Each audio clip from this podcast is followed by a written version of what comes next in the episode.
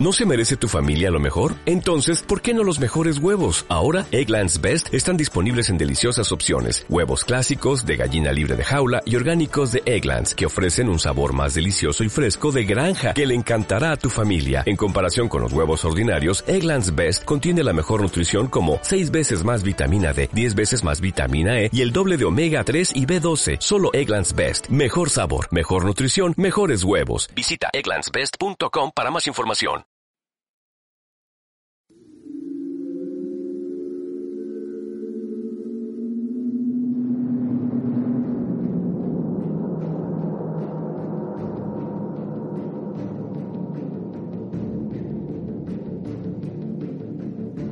Bienvenidos a todos viajeros del Inmaterim. Esto es La Guardia del Cuervo, vuestro podcast de audiorelatos de ciencia ficción oscura, de un universo de horror en el que solo hay guerra. De la mano del Corintio, desde la Torre Sombría, último refugio de la humanidad, frente al asedio de los corruptos dioses del caos, de las blasfemias de herejes, traidores y senos, recorreremos historias de leyendas Veremos arder la última iglesia de Terra. Seremos testigos del día en que Horus mató al emperador. Acompañaremos a los fantasmas de Gaunt por los mundos de Sabbath. Esto y mucho más aquí, en la Guardia del Cuervo. Victoria o muerte.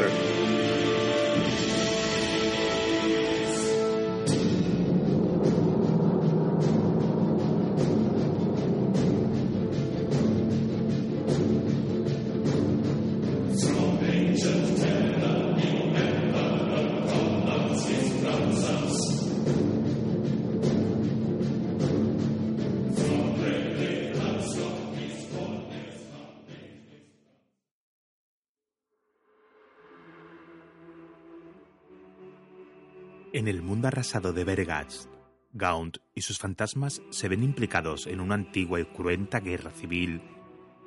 Cuando una poderosa ciudad colmena se ve asediada por un enemigo implacable, la traición interna hace caer las defensas de la ciudad y la rivalidad y la corrupción amenazan con llevar a los fantasmas de Tanit a la derrota. El comisario imperial y Grand Gaunt deben encontrar nuevos aliados y reclutar nuevos fantasmas para salvar a la colmena Verbund de las más aniquiladoras de las amenazas, las temibles legiones del caos.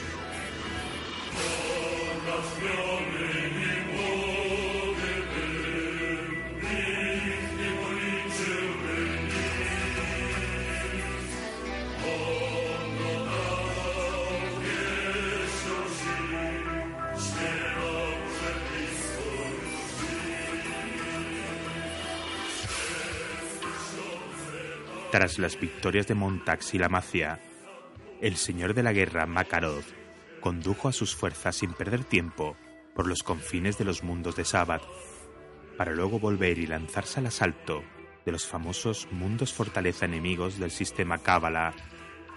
La conquista del sistema Cábala era un objetivo vital en la cruzada imperial para librar a todo el grupo de los mundos de Sabbath. Para salir con éxito de esta monumental empresa, el señor de la guerra envió delante las naves de línea de su flota del Segmentus Pacificus en una formación en tenaza para iniciar el asalto mientras reunía y reorganizaba las reservas de su enorme guardia imperial, preparándolas para el asalto por tierra. Fueron necesarios casi ocho meses para que la infantería se reuniese en Solitsis, a donde miles de enormes naves de transporte condujeron a muchos millones de integrantes de la Guardia Imperial. Se produjeron muchas demoras y hubo numerosas escaramuzas menores que solucionar durante el viaje.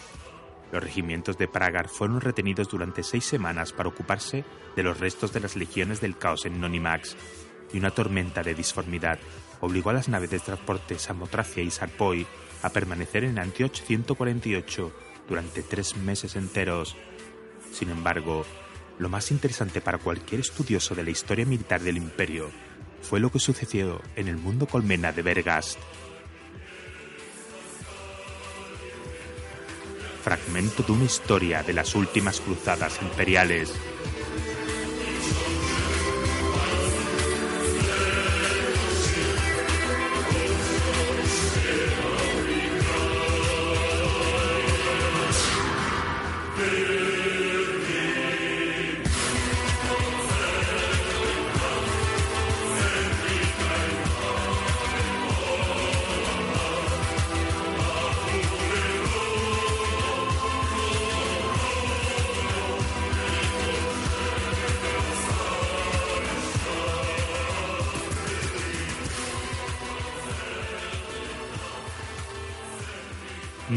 De Damnatnet. Capítulo 1. El alzamiento de Zoica.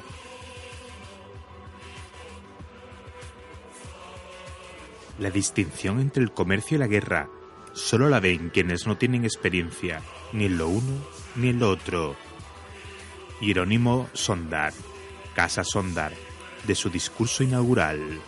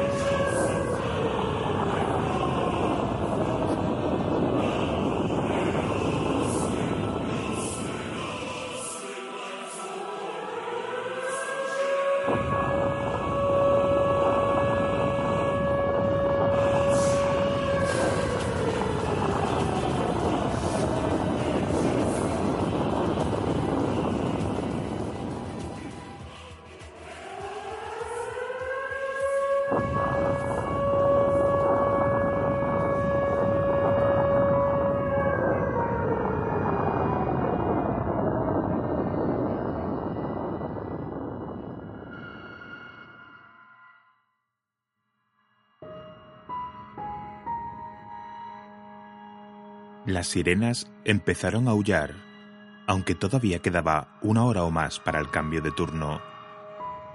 Toda la población de la ciudad condena se detuvo como un solo hombre. Millones de ojos miraron los relojes, hicieron un alto en su trabajo y se quedaron pendientes del ruido. Se interrumpieron las conversaciones, se intentaron algunas bromas para ocultar la inquietud. Los niños pequeños empezaron a llorar la tropa de la casa que prestaba servicio en el telón amurallado respondió con voces de confirmación y solicitudes de declaración a la estación de mando de la cúspide.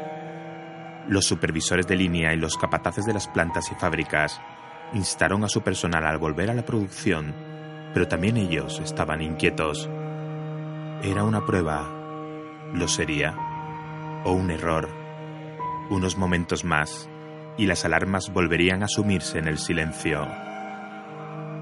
Pero no fue así. Después de un minuto aproximadamente, las sirenas de alarma del Distrito Central sumaron sus voces a las primeras.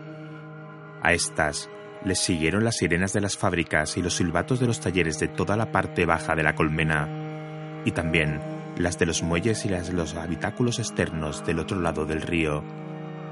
Hasta las grandes trompas ceremoniales situadas en lo alto de la basílica de la eclesiarquía empezaron a sonar. La colmena Verbun gritaba con todas sus voces. Por todas partes, las luces de emergencia empezaron a girar y a destellar, y las celosías secundarias de tormenta comenzaron a desplegarse automáticamente para cerrar las ventanas. Todas las placas de información pública de la ciudad se quedaron negras, borrando las líneas de datos sobre el tiempo, la temperatura, los tipos de cambio, las noticias locales y las cifras de publicación constante permanecieron inertes durante algunos segundos y a continuación las palabras permanezca la espera empezaron a parpadear repetidamente en todas ellas. Las salas iluminadas por el fuego de la fundición 1 de Verbun, que formaba parte del principal distrito de procesamientos de mineral justo al oeste de la escombrera, las chirriantes vagonetas cargadas de rocas sin procesar se pararon con una sacudida al ponerse en marcha los frenos de seguridad automáticos. Por encima del silo de la escombrera principal, el supervisor de planta Agun Sorik emergió de detrás de un escritorio cubierto de archivos y se dirigió hasta la ventana de cristal emplomado de su oficina. Echó una mirada incrédula a la enorme planta paralizada. Luego, se puso su chaqueta de trabajo y salió a pasarela mientras observaba a los miles de obreros que estaban abajo. Bor, su subalterno, se acercó presuroso por la pasarela, produciendo con sus pesadas botas en la rejilla metálica un ruido que se perdió en la cacofonía de silbatos y sirenas. qué cree que es esto, jefe? Preguntó atónito, acercándose a Sorik y desconectando los tubos de su filtro de aire de la mascarilla que le cubría la boca. Sorik sacudió la cabeza. Son 15.000 codos de producción perdida, eso es lo que es, maldita sea, y seguimos contando. ¿Y qué cree que es? ¿Una avería? Con todos los sistemas de alerta de la colmena tocando al mismo tiempo. ¡Usa la cabeza! ¿Una avería? Entonces, ¿qué? Sorik hizo una pausa, tratando de pensar. Las ideas que se formaban en su mente eran cosas que realmente no quería pensar. Ruego al emperador que esto no sea. ¿Qué, jefe? Zoica. Zoica que se alza otra vez. ¿Qué? Sorik miró con desdén a su subordinado. Se enjugó la incipiente calva con el envés de su puño ribeteado de oro. ¿Es que no lees los pictogramas de noticias? Bor se encogió de hombros. Solo el tiempo y los resultados del estadio. Eres un idiota. Le dijo Sorik. Y demasiado joven para recordar, pensó. Vaya, él también era demasiado joven. Pero el padre de su padre le había contado el episodio de la guerra del comercio. ¿Cuánto hacía? ¿90 años estándar? Otra vez no. Pero los pictogramas habían estado llenos de referencias los últimos meses. Zoica guarda silencio. Zoica interrumpe el comercio. Zoica eleva sus baluartes y alinea armamento en sus murallas septentrionales. Aquellas sirenas de alarma no habían sonado desde la guerra del comercio. Sorik sabía que eso era un hecho indiscutible. Esperemos que tenga razón, Bor. Esperemos que sea una maldita avería. En el distrito comercial, el distrito mercantil general al norte de la cúspide, a la sombra de la torre del escudo, el agremiado Anchantuste Borlin intentaba calmar a los compradores en su casa de trueques, pero las sirenas ahogaban su voz. Las comitivas se marchaban, reuniendo a sus sirvientes y porteadores, haciendo nerviosas llamadas a través de sus intercomunicadores, sin dejar nada tras de sí, ni un contrato pro forma, ni un pagaré, ni una tablilla comercial, y por supuesto, nada de fondos. Worlin se llevó las manos a la cabeza y profirió un juramento. Su toga bordada de fina seda le resultaba de golpe calurosa y pesada. Gritó llamando a sus guardaespaldas, y estos aparecieron, Men y Tror, dos hombres de cuello de toro enfundados en unos trajes ceñidos al cuerpo, adornados con marfil, y que llevaban el escudo del gremio Worling marcado con hierro en sus mejillas. Habían desenfundado sus pistolas láser y las fundas de terciopelo colgaban flácidas de sus puños. Consultad con el transmisor de datos del alto gremio y con los enlaces del Administratum, gritó Worlin. No volváis a menos que hayáis averiguado de qué se trata. Ambos asintieron y se fueron, abriéndose camino empujones entre los grupos de comerciantes que se marchaban. Worlin regresó a su oficina privada detrás de la sala de subastas, maldiciendo a las sirenas para ver si así se callaban. Lo que menos necesitaban en este momento era una interrupción del comercio. Había dedicado meses e importantes fondos del gremio Worling a establecer vínculos mercantiles con la noble casa Yetch y con cuatro de las casas ordinarias. Todo este trabajo sería inútil si el comercio y los ingresos decaían. Todo el tratado se vendría abajo. Le arrancarían la piel a tiras.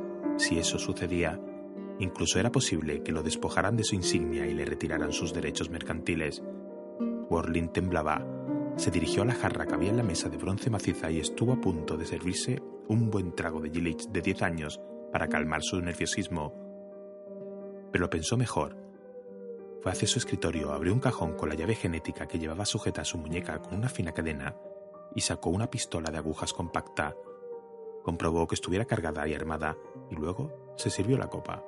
Se recostó en su trono levadizo, bebiendo el licor a sorbos y sosteniendo su insignia de crédito, la credencial de su jerarquía, mientras miraba el escudo de Orling y sus brillantes adornos. Así esperó, con el arma sobre su regazo. Las sirenas no paraban de sonar.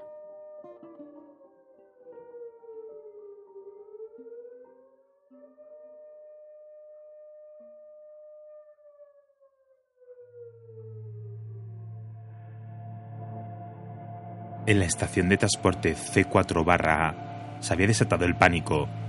Los trabajadores y las personas de las clases bajas que se habían aventurado a las cuestas mercantiles para abastecerse empezaban a testar todos los transportes de estructura de bronce que rodeaban por la pista de engranajes del funicular. Los carruajes partían hacia los habitáculos externos y también hacia la cúspide, llenos hasta los topes, algunos con las puertas a medio cerrar. Las multitudes que llenaban las plataformas se conmovían a cada aullido de las alarmas y sus ánimos se iban caldeando al ver la cantidad de transportes repletos que pasaban sin parar. El puesto de un vendedor de tablillas fue volcado en el tumulto. Livy Colea, ama de morada, estaba empezando a sentir pánico. Una avalancha la había empujado hasta sobrepasar las columnas del atrio de la estación. Habían conseguido sujetar con fuerza el carrito del niño y John C. estaba a salvo, pero había perdido de vista a Dalin. Mi hijo. ¿Han visto a mi hijo? Preguntaba, implorando a la frenética multitud que aumentaba alrededor. No tiene más que diez años. Es un buen chico, rubio como su padre.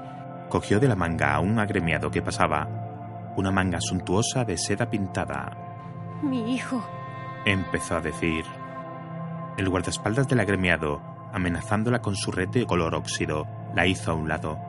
De un tirón, sacó el arma de la funda de satén que llevaba en su mano izquierda, solo un instante, a modo de advertencia, y ayudó a su amo a abrirse paso. Quita las manos, maldita puerta. Gruñó extrañamente con una voz amplificada, exenta de emoción. Mi hijo.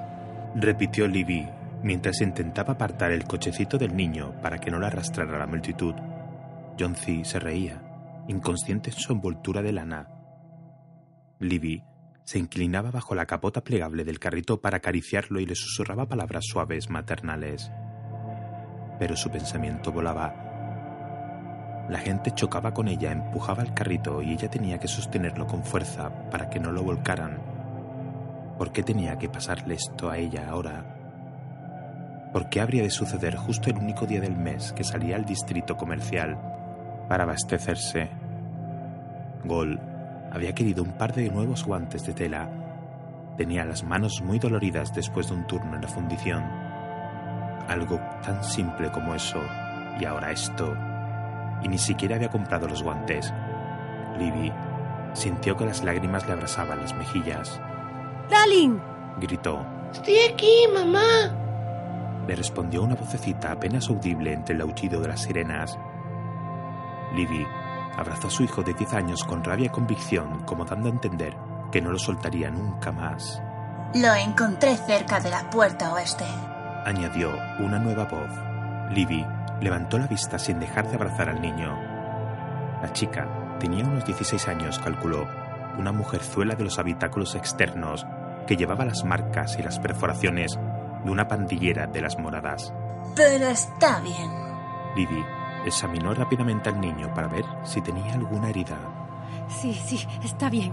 ¿Estás bien, verdad, Dalin? Mamá está aquí. Libby miró a la chica de los suburbios. Gracias, gracias por... La chica se pasó una mano llena de anillos por el pelo de colorado. Está bien.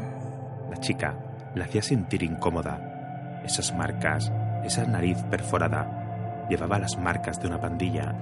Sí, sí, estoy en deuda contigo. Ahora debo irme. No te sueltes de mi mano, Dalin. La chica se puso enfrente del carrito mientras Libby intentaba girarlo. ¿A dónde va? Le preguntó la muchacha. No intentes detenerme, pandillera. Tengo una navaja en el bolso. La chica dio un paso atrás sonriendo. Seguro que sí. Solo preguntaba. Los transportes están repletos y la escalera de salida no es lugar para una mujer con un niño y un carrito de bebé. Oh, ¿Quiere que la ayude a sacar el carrito de esta aglomeración? y llevarte a mi bebé. Llevarte a Johnson para esas cosas depravadas que hacéis en los habitáculos extremos junto al río. Pensó Ivy. No, gracias, pero no. Respondió con malos modos, haciendo a un lado a la pandillera con el cochecito. Arrastró al chico consigo mientras intentaba abrirse camino entre la multitud presa del pánico. Solo quería ayudar. Dijo Tona Creed, encogiéndose de hombros.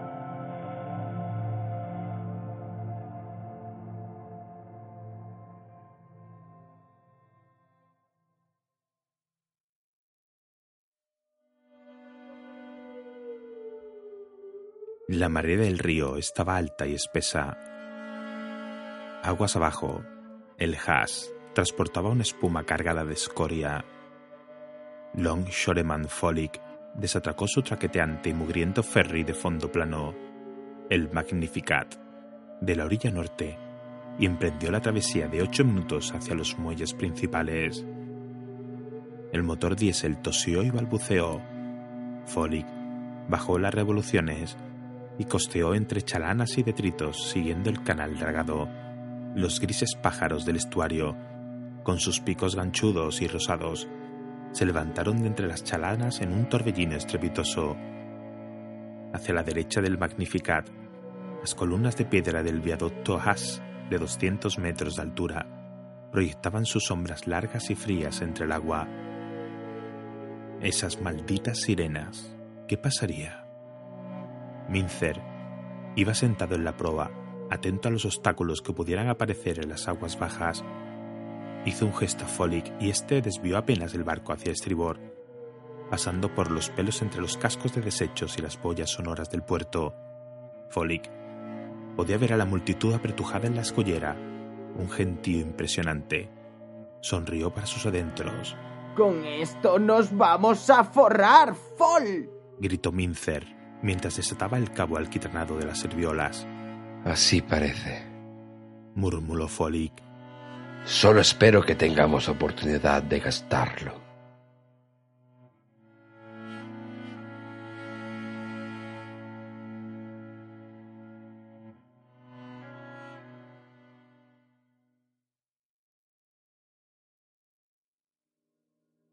Meriti Chas estaba probándose trajes largos en los probadores de la casa de modas cuando empezaron a sonar las sirenas.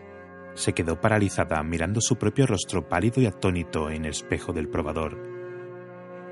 Desde el corazón de la cúspide, donde ella se encontraba, las sirenas se oían a lo lejos, casi quejumbrosas, pero no tardaron en unirse a ellas las alarmas locales.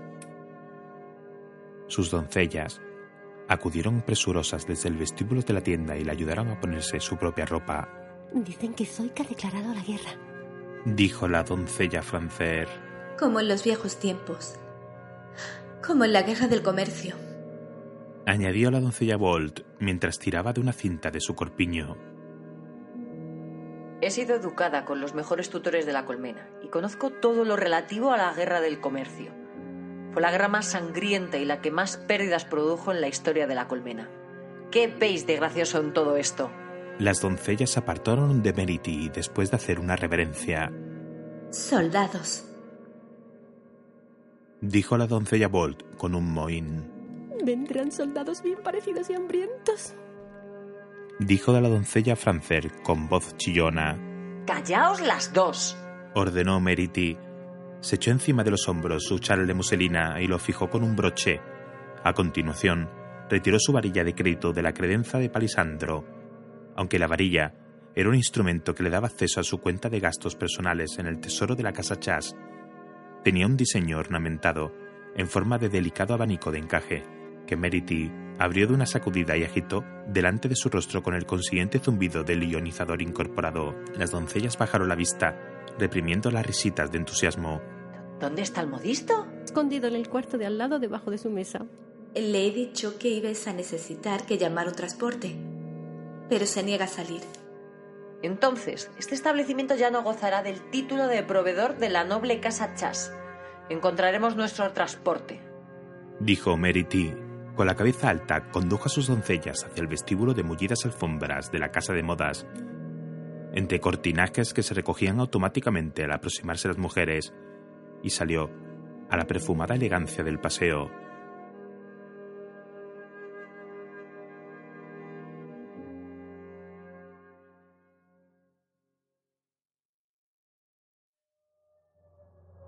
Gol Colea dejó su hacha rastrillo y se quitó la lámpara que llevaba en la cabeza. Tenía las manos ensangrentadas y doloridas. El aire estaba negro de parecía niebla. Gol aspiró una bocanada del fluido electrólico de su boquilla y volvió a sujetársela al cuello. ¿Qué es ese ruido? Le preguntó a Truk Bereas. Truk se encogió de hombros. Eh, parece como si allá arriba sonara una alarma en alguna parte. La veta del equipo de profundidad número 17 estaba muy por debajo de los conductos y engranajes principales de la mina del poderoso distrito minero. Cole y Trug estaban a 1600 metros bajo tierra. Otro grupo de trabajo pasó junto a ellos mirando hacia arriba y hablando en voz baja. ¿Algún tipo de simulacro? Seguramente, dijo Trug. Él y Gol se hicieron a un lado para dejar paso a una sucesión de vagonetas de mineral cargadas con conglomerado suelto que pasó traqueteando por la monovía engrasada. No muy lejos, se oyó el martilleo de una perforadora neumática. De acuerdo. Gol levantó su herramienta e hizo una pausa. Estoy preocupado por Libby. No le pasará nada, puedes creerme, y nosotros tenemos una cuota que cubrir. Gol blandió su hacha rastrillo y la descargó. Solo deseaba que el golpe y el arrastre de su herramienta apagaran el ruido de las sirenas lejanas.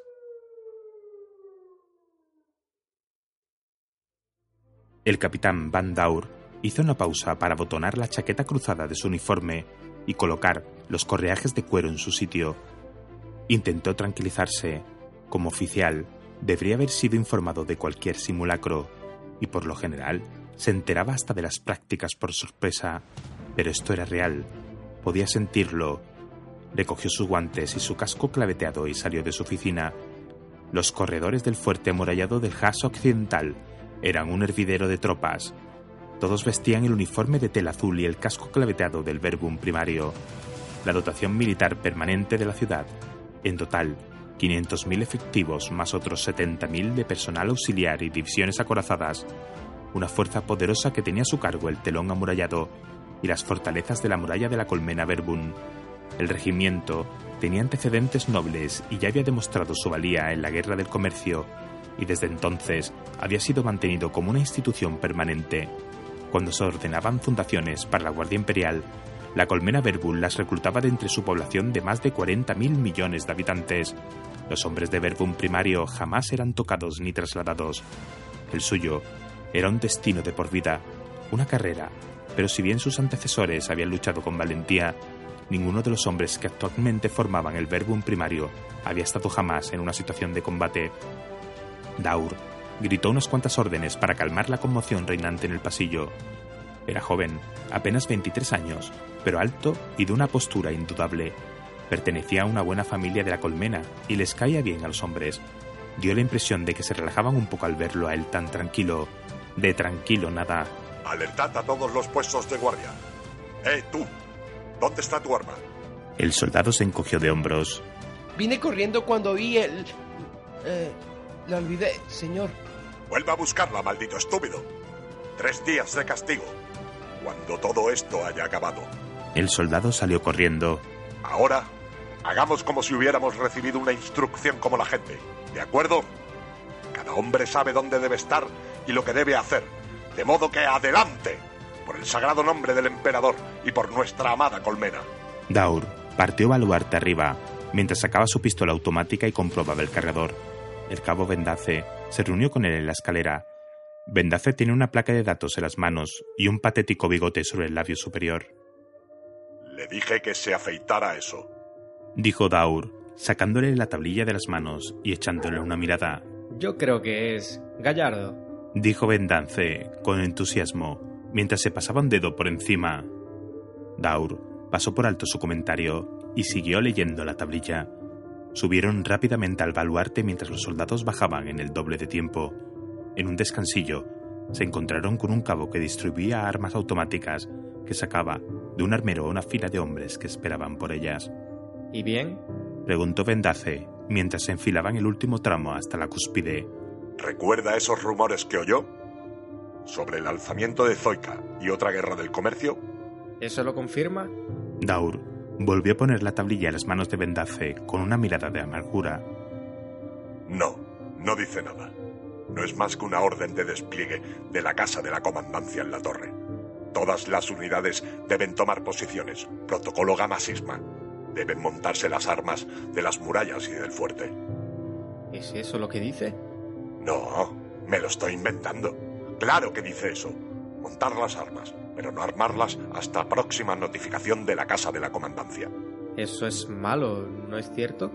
Defina malo. Yo... Malo es su pelo facial. No sé lo que es esto. Salieron a las ventosas almenas. Las dotaciones de artillería estaban colocando en posición el trío de batería antiaéreas mientras levantaban con pistones hidráulicos los soportes de las armas de sus hilos. Los carros de carga automática se sacaban rodando de las cabezas levadizas. Otros soldados habían ocupado sus posiciones en los nidos de guardia cubiertos con redes. Todo eran gritos y voces de mando. Daur cruzó hacia las murallas y miró en derredor. A su espalda, la enorme mole de la cúspide desdibujada por la niebla se elevaba hacia el lóbrego cielo como un pico de granito, con sus millones de luces parpadeantes. A su derecha, contemplaba el brillo del río Haas y las formas sombrías de los muelles y de los habitáculos externos sobre la otra orilla. A sus pies, la amplia curva del enorme telón amurallado de Adamantium avanzaba hacia el oeste, en dirección a la cortina de humo de las fundiciones y la más oscura de la escombrera, y se agazapaba a lo largo de otros 25 kilómetros rodeando la circunferencia de los suburbios de la ciudad. Hacia el sur, los tuburios que eran la continuación de los habitáculos externos, las oscuras siluetas de los portamuelas y las grúas pórtico del enorme distrito minero, y los viaductos del principal enlace ferroviario del sur, que se perdían en la distancia. Más allá de los lindes de la colmena, se extendía hacia el horizonte los prados de un verde taciturno y deslucido. La visibilidad era media, la niebla desdibujaba la distancia. Taur enfocó un telescopio montado sobre un trípode y miró a lo lejos. Nada, una nada pálida, verde, indefinible. Dio un paso atrás y paseó la vista por las murallas. Una de las baterías antiaéreas de la pared que se veía por debajo solo se había elevado a medias y los soldados maldecían y se afanaban para desatascar los elevadores hidráulicos. Fuera de eso, todo y todos estaban en su sitio. El capitán cogió el auricular de la unidad de voz que llevaba un soldado que estaba a la espera. Daur a todas las posiciones de la zona del Haas occidental. Confirmen posiciones. Los oficiales subordinados hicieron llegar sus voces a través del enlace con rapidez y disciplina. Daur sintió un genuino orgullo. Los que estaban a sus órdenes habían ejecutado Gamma Signa en algo menos de 12 minutos. En el fuerte y en el sector occidental de la muralla, las armas estaban dispuestas y los hombres aún más. Miró hacia abajo. La última y recalcitrante batería antiaérea se elevaba ocupando su posición. La dotación de artillería la saludó con breves exclamaciones de entusiasmo que se perdieron en el viento y luego pusieron el carro del cargador automático correspondiente. Daur seleccionó otro canal. Daur, Haas Occidental. Acá sabe la comandancia. Estamos desplegados. Esperamos órdenes. En la enorme plaza de la comandancia, pegada al telón amurallado y a la puerta de Hierónimo Sondar, el aire se sacudió con el ruido atronador de 300 tanques. Las enormes máquinas de guerra alemán-rus, pintadas del color azul de las libreas de Verbum primario, desfilaban en punto muerto en filas por la plaza. Más vehículos abrían paso con ruido metálico en el fondo del zoco, provenientes de los apartaderos situados por detrás de los barracones de la colmena meridional. El general Begolain del primer primario acorazado saltó de su vehículo, ciñéndose la visera de su gorra de cuero, y se acercó al comisario. Begolain saludó juntando los salones de sus altas botas. ¿Comisario Cole? Respondió Cole. Acababa de llegar a la plaza en una limusina oficial, un sinistro vehículo negro que ahora se retiraba siguiendo a su escolta de motoristas. Lo acompañaban otros dos comisarios, Langana y el cadete Fosker. Cole era un hombre alto, delgado, que daba la impresión de que lo hubieran obligado a llevar la gorra negra y la levita de un comisario imperial. Tenía la piel cetrina y tirante. A diferencia de Langana y Fosker, Cole era un ultramundano. El comisario mayor pertenecía a la Guardia Imperial y había sido destinado a supervisar el ejército permanente de la colmena Verbum como concesión para su mantenimiento permanente. Cole despreciaba calladamente su puesto. Su prometedora carrera en el quinto de Fedallines se había venido abajo algunos años atrás y, contra su voluntad, había sido enviado a hacer de niñera de aquel ejército de juguete. Ahora, por fin, vislumbraba la posibilidad de adquirir cierta gloria capaz de revitalizar su marchita carrera. Langana y Fosker se habían formado en la colmena. Ambos provenían de casas ambiciosas. Sus uniformes demostraban su origen diferente del de Cowley. En lugar de sus insignias con la doble águila imperial, llevaban el hacha simbólica del comisariado de la colmena de Verbum primario, CCVP, la rama disciplinaria del ejército permanente. La nobleza de Sondar tenía una disciplina férrea. Algunos llegaban a decir incluso que la CCVP era casi una policía secreta que actuaba fuera del control del Administratum, atendiendo a los intereses de la casa gobernante. ¿Tenemos órdenes, comisario? Cole se frotó la nariz con aire ausente, asintió y entregó a Begolain una placa de datos. Vamos a formar una fuerza conjunta y nos internaremos en los prados. No se me ha dicho por qué. Supongo que es Zoica, comisario. Quieren medirse otra vez con nosotros y... ¿Tiene usted acceso directo a la política intercolmenar de Zoica? No con mi... Entonces, ¿cree que los rumores y la disidencia son un instrumento de control? No, yo... Hasta que nos digan que es Zoica, no es nadie. ¿Está claro? Comisario, ¿usted va a acompañarnos? Cole no respondió. Se dirigió al Le Rus de Bogolain y subió a bordo. Tres minutos después, la puerta sondar se abrió con gran estruendo de los compresores hidráulicos y la columna corazada salió hacia la principal autopista del sur en triple fila.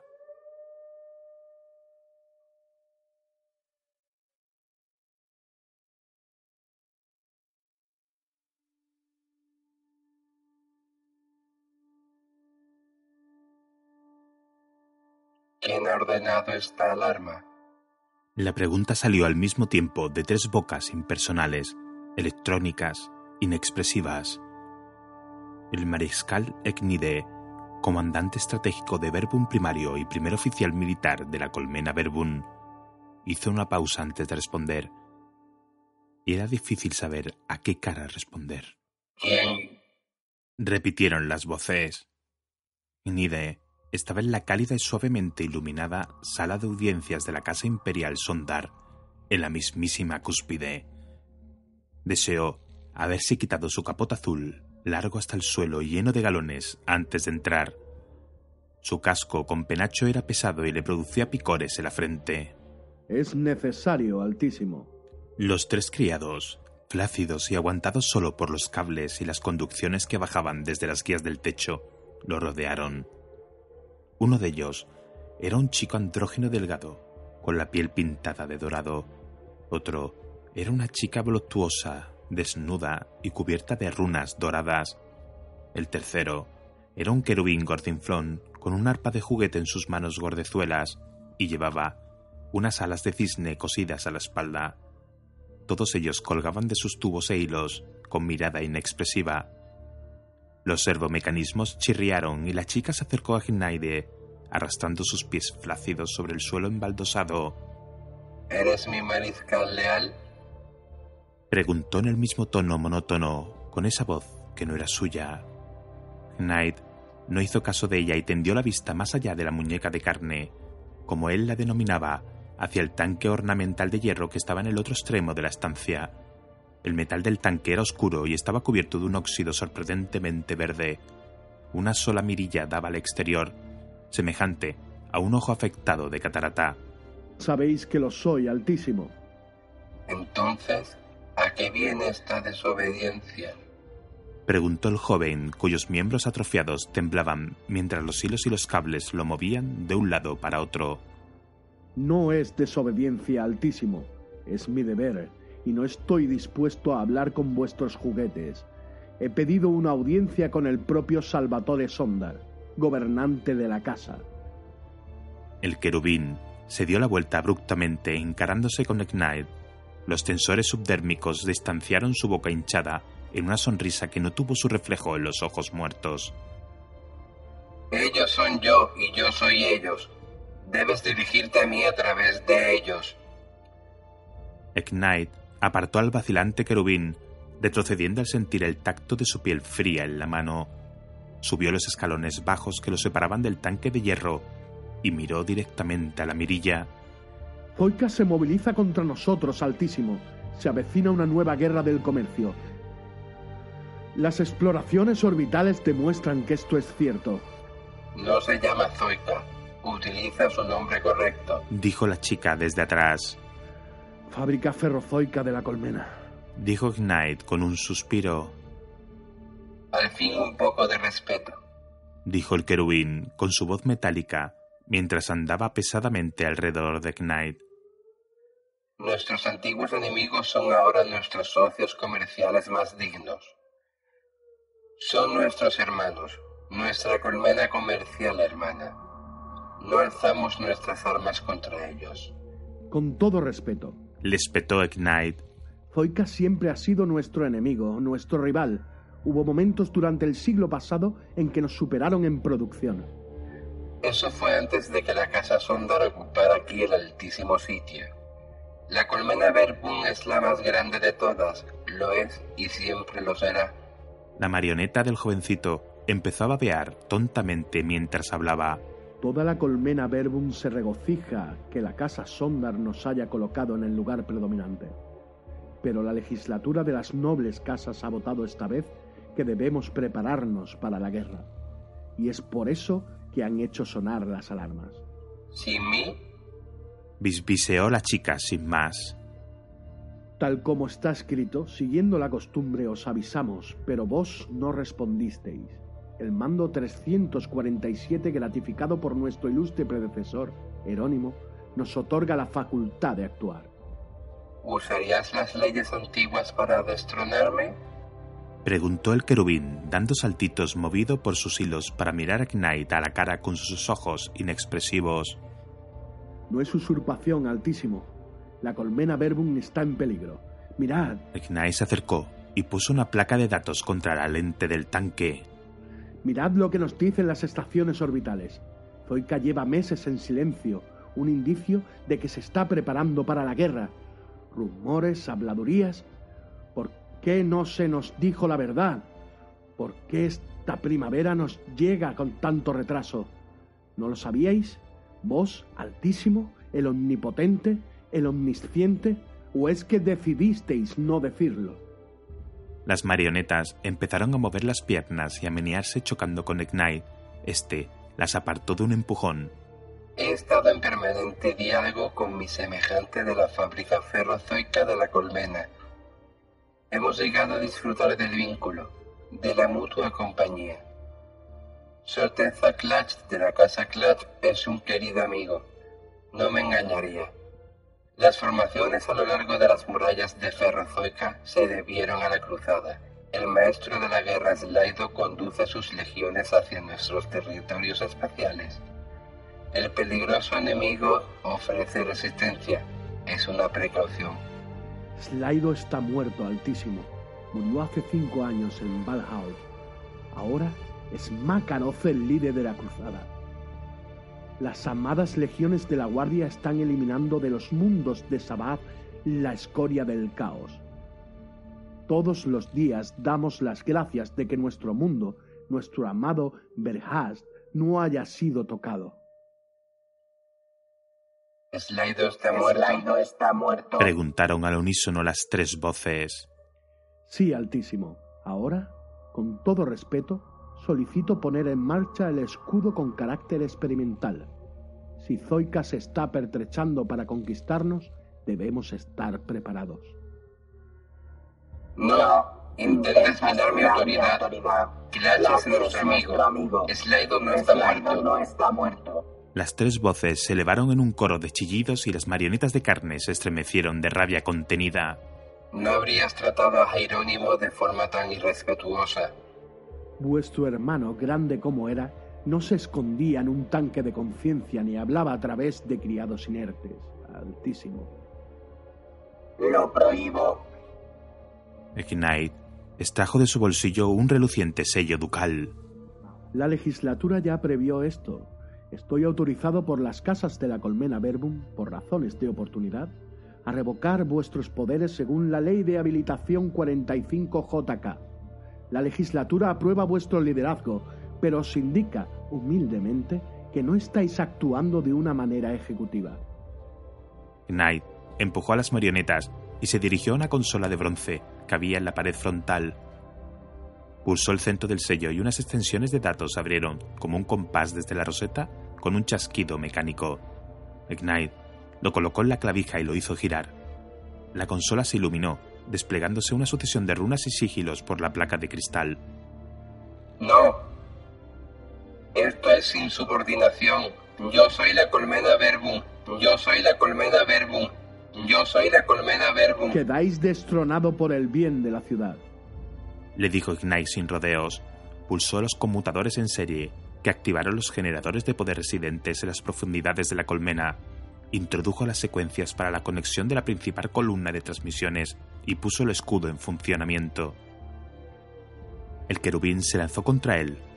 Lo apartó de un manotazo y cayó enredado en sus hilos. Ignite introdujo la última secuencia y echó mano a la placa de activación.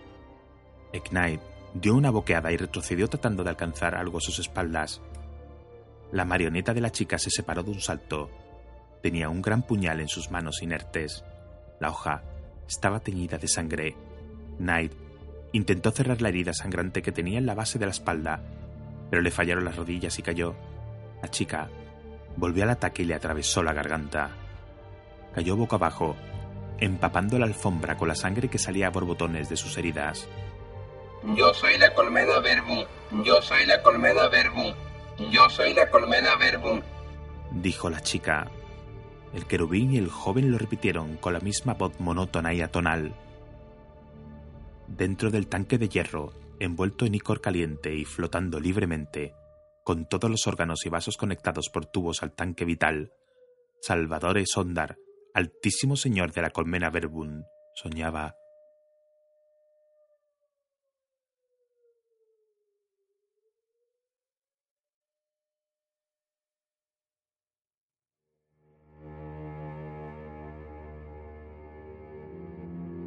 La hierba estaba en llamas. Todo a lo largo de la escarpada elevación, los retorcidos y destrozados tanques de Verbun primario yacían entre los grises pastizales lanzando llamaradas el aire era irrespirable por el humo. El comisario Cowley abandonó de un salto el tanque de mando mientras las llamas del interior consumían entre gritos a Begolain y a su tripulación. Cowley se despojó de la chaqueta que se había prendido fuego. Un tanque Verbum que estaba a 100 metros de distancia explotó y la metralla se esparció en todas direcciones. Un esquirla rozó a Cowley la sien y lo derribó al suelo. Se puso de pie nuevamente. Las tripulaciones abandonaban los tanques incendiados algunos hombres envueltos en llamas, otros intentando ayudar a sus camaradas que se quemaban, otros simplemente corrían. Cowley recorrió la diezmada línea de vehículos blindados de la colmena. A su nariz llegaba el olor espeso y rancio de los pastizales en llamas. Sacó su pistola. ¿Dónde está tu valor? Le preguntó a un artillero mientras le atravesaba la cabeza de un disparo. ¿Y vuestra fortaleza? Esta vez, la pregunta fue dirigida a dos cargadores que huían cuesta arriba y a los que desterrajó sendos disparos. Aplicó el cañón de su arma a la cabeza de un capitán de tanque que gritaba, con medio cuerpo quemado, y le voló la tapa de los sesos. ¿Dónde ha ido a parar tu convicción? preguntó Cowley. Giró sobre sus talones y apuntó con su pistola a un grupo de artilleros que subían tambaleándose por la pendiente hacia él, apartándose de un destrozado tanque. ¿Y bien? preguntó. ¿Qué estáis haciendo? Esto es la guerra. ¿Vais a escapar de ella? Los hombres vacilaron. Coble disparó a uno en la cabeza para demostrarles lo que quería decir. ¡Volveos! ¡Enfrentaos al enemigo! Los demás se volvieron y corrieron hacia las posiciones enemigas. Un segundo después, una ráfaga de ametralladora acabó con ellos. Los misiles disparados desde unos meteoritos bajos con aspecto de nubes eliminaron a otros 20 tanques de la formación de Verbun. Las explosiones eran atronadoras. Cowley quedó tendido boca abajo sobre la hierba. Oyó el traqueteo que hacían al rodar. En el otro extremo de la pendiente aparecieron tanques de guerra y plataformas con ametralladoras pintadas con el color ocre de Zoica que avanzaban hacia él. Eran mil o más. Cuando ya estaba anocheciendo, una media hora después de que hubieran dejado de aullar las sirenas, como surgidas de la nada, cayeron inesperadas las primeras bombas lanzadas por cañones de largo alcance desde más allá del horizonte. Dos cayeron a poca distancia sobre los habitáculos externos meridionales y lanzaron al aire montones de chatarra de las casas de los obreros. Otras seis mellaron el telón amurallado. En Haas Occidental, Daur gritaba órdenes a sus hombres y preparaba las armas un blanco, dame un blanco, rogaba. Las fuerzas blindadas y de artillería trincheradas, ocultas entre los pastizales en llamas, afinaron la puntería. Las bombas empezaron a caer dentro de la propia colmena. Una ráfaga gigantesca alcanzó la cabeza de línea de la puerta Beibeir y la incendió. Otras bombas dieron en los barracones de Verbum primario, aniquilando a más de mil soldados que esperaban para desplegarse. Otra descarga machacó las moradas septentrionales de la orilla del río. Muelles y grúas saltaron por los aires y cayeron al agua. El ferry sobrecargado de Folic, que estaba en medio del río, recibió una lluvia de escombros.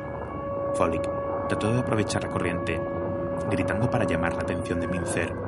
Otra bomba cayó en el agua, cerca del barco, empapando a los aterrados pasajeros con las malolientes aguas del río. El ferry se abrió camino en la estela de la explosión. Otras dos bombas cayeron más allá del Magnificat, explotando y hundiendo el ferry inescrutable que regresaba por el canal de marea. El inescrutable subió en una onda de choque que sembró el agua de chatarra.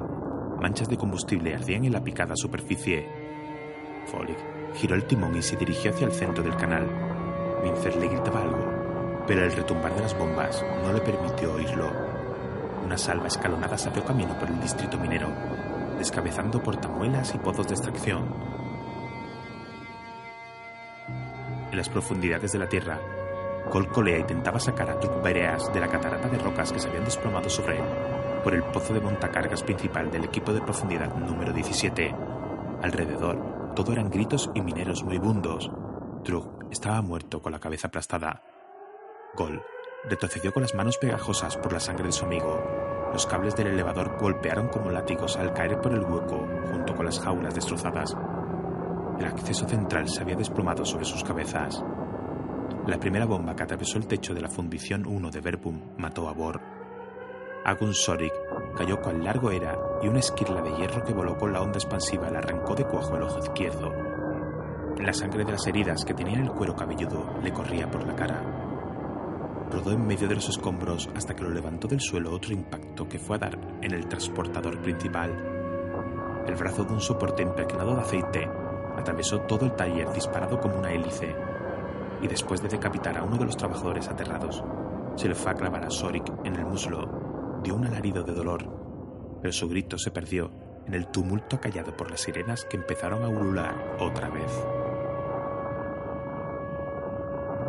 Livy Colea miró alrededor mientras el techo de cristal de la estación de tránsito caía por efectos de una explosión y ella intentaba proteger a John y a Dalin. Los trozos de cristal la hicieron trizas a ella y a otros 60 civiles. La onda de aire caliente achicharró a los demás. Dalin estaba detrás de una columna y resultó milagrosamente ileso. Se levantó y caminó entre los cristales rotos mientras llamaba a su madre. Cuando encontró lo que quedaba de ella se quedó mudo, demasiado conmocionado como para hablar. Tona Creed lo cogió en los brazos, dio la vuelta al carrito volcado y vio la cara saludable y resplandeciente del bebé que le sonreía. Tona cogió al pequeñuelo bajo el brazo y arrastró al otro detrás de sí. Estaban a 20 metros del atrio sur cuando más bombas arrasaron la estación de transporte C4-A. Mengs y Tror escoltaban al agremiado Borling a través del caos del distrito comercial. Varias casas de trueque que quedaban hacia el oeste estaban incendiadas y el humo llenaba varias de las calles del mercado. La estación de transporte más próxima, con enlace a la cúspide, era la C4-A, pero en esa dirección se veía una enorme columna de humo. Mengs decidió cambiar de camino atravesando la casa de trueque del gremio Fike para dirigirse a C7-D. Para cuando llegaron al depósito del ferrocarril funicular, el agremiado Borlin lloraba de rabia. Guardaespaldas pensó que era porque temía por su vida, pero la desesperación de Borlin se debía a motivos puramente comerciales. El gremio Borlin no tenía participaciones en fábricas de armas, suministros médicos ni empresas de alimentación. Estaban en guerra y no tenían participaciones adecuadas para explotar. Entraron en la estación de transporte, pero el lugar estaba desierto.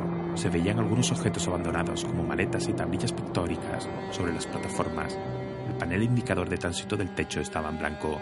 Quiero volver a la cúspide ahora, dijo entre dientes Worlin. Quiero estar en la casa familiar, estar dentro del casco de la torre. ¡Ahora! Tror echó una mirada hacia el monorraíl y se volvió hacia él. Veo luces, señor. Se acerca un transporte. El tren de pasajeros entró a la estación y se detuvo un momento en automático. Los dos coches de que estaba formado estaban llenos de ciudadanos del submundo de la colmena. ¡Dejadme entrar! gritó Warlin, aferrándose a la puerta más próxima. Unas caras aterrorizadas lo miraron en silencio. En el distrito comercial, que quedaba a sus espaldas, empezó a oírse el estallido de las bombas. Worling sacó su pistola de agujas y abrió fuego a través del cristal. Los pasajeros, atrapados como ratas en una jaula, gritaban mientras eran masacrados. Tras una breve vacilación, los guardaespaldas de Worling se unieron a él y mataron a 20 o más pasajeros después de desenfundar sus armas. Otros abandonaron el transporte aullando. Después de echar fuera los cadáveres, los guardias subieron a Borling al transporte justo cuando terminaba el periodo de parada automática y reanudaba la marcha, introduciéndose en el casco de la cúspide. ¡Casa Sondar! ¡Líbranos de todo mal! Bisbiseó Borlin tras sentarse en un banco dorado y recomponer sus ropas. Mengs y Trop estaban de pie junto a él, inquietos y desconcertados. Borlin miró por la ventanilla del transporte que iba subiendo daba la impresión de que no veía las columnas de humo y el fuego sembrados por las bombas en la ciudad que quedaba allá abajo, del mismo modo que no distinguía los charcos de sangre que iban formándose alrededor de sus zapatos. Ondanadas de bombas y misiles de largo alcance golpearon la cara sur de la cúspide. A pesar del grueso recubrimiento del adamantium, algunos misiles llegaron a perforar incluso la superficie de la grandiosa estructura los escaparates de una cristalería del Paseo de la Colmena recibieron un impacto directo y estallaron, llenando el aire de astillas voladoras de cristal de plomo y de trozos de pared de ceramita. 50 nobles ordinarios de la casa y sus criados resultaron destrozados o quemados mientras huían, presas del pánico, por las afelpadas pasarelas. Apenas unos pasos más allá de la cristalería, protegida de la onda expansiva por una fila de columnas, Merit Chas seguía caminando a grandes pasos con sus llorosas doncellas refugiadas detrás de ella. Esto no está sucediendo. Se dijo Meredith Chas. No puede estar sucediendo. Múltiples impactos de bombas encendieron el telón amurallado alrededor del Has occidental. Un puesto de defensa antiaérea, el mismo que había tenido dificultades para elevarse desde su base, había volado y sus municiones al explotar habían abierto una brecha en la muralla. El capitán Daur preparaba sus cañones y buscaba un enemigo. Los prados estaban vacíos, los estaban atacando con armas de gran alcance a las que no podían ofrecer resistencia alguna. Si por lo menos tuviera autorización. El capitán Daura al mariscal Nire. Denos permiso para armarnos. De la orden, mariscal, se lo ruego.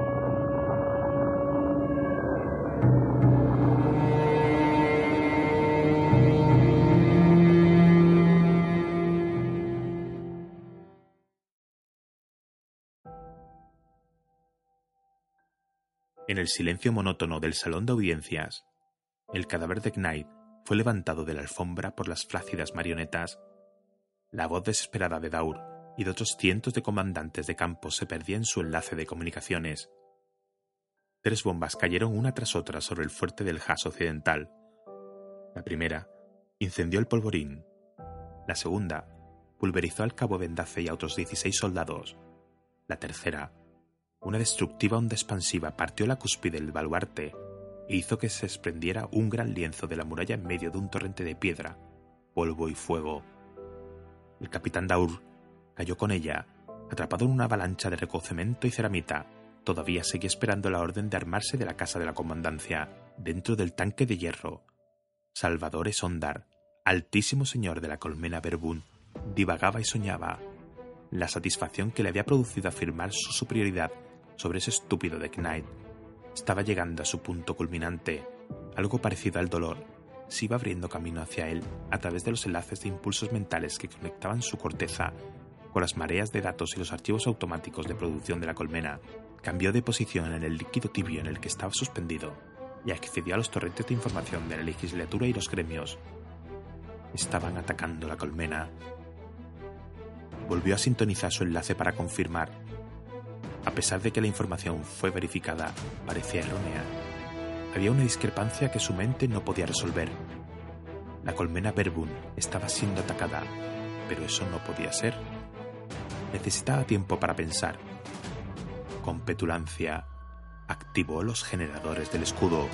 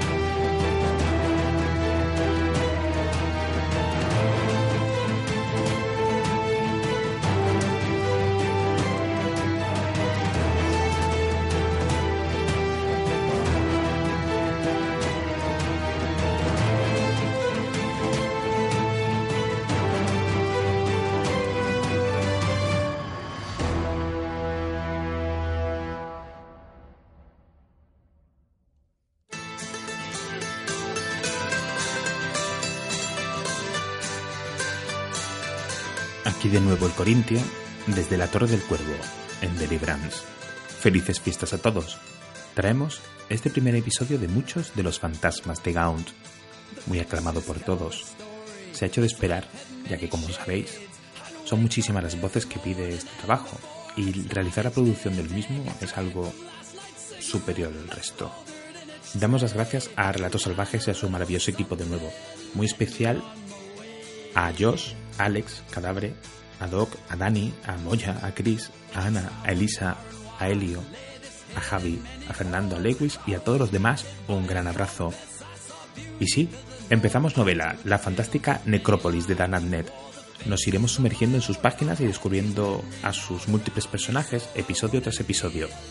Es una obra coral que abarca un gran número de tramas y de personajes que van saliendo y entrando de la historia a una gran velocidad. Y el tema principal de la novela, bueno, en un universo en el que solo hay guerra, pues eso mismo. Se desarrolla mmm, la propia guerra en pleno corazón del imperio. Y espero que lo hayáis disfrutado muchísimo. No dejéis de comentar vuestras impresiones, vuestras ideas y opiniones de nuestro trabajo, que son el verdadero motor que nos hace cada semana trabajar en estos episodios. En YouTube, Facebook y en Evox. Y muchas gracias a todos y a todas. Va por vosotros, para todos los hijos de Deliverance. Esto ha sido la Guardia del Cuervo. Se despide vuestro más leal servidor, el Corintio. Sed felices.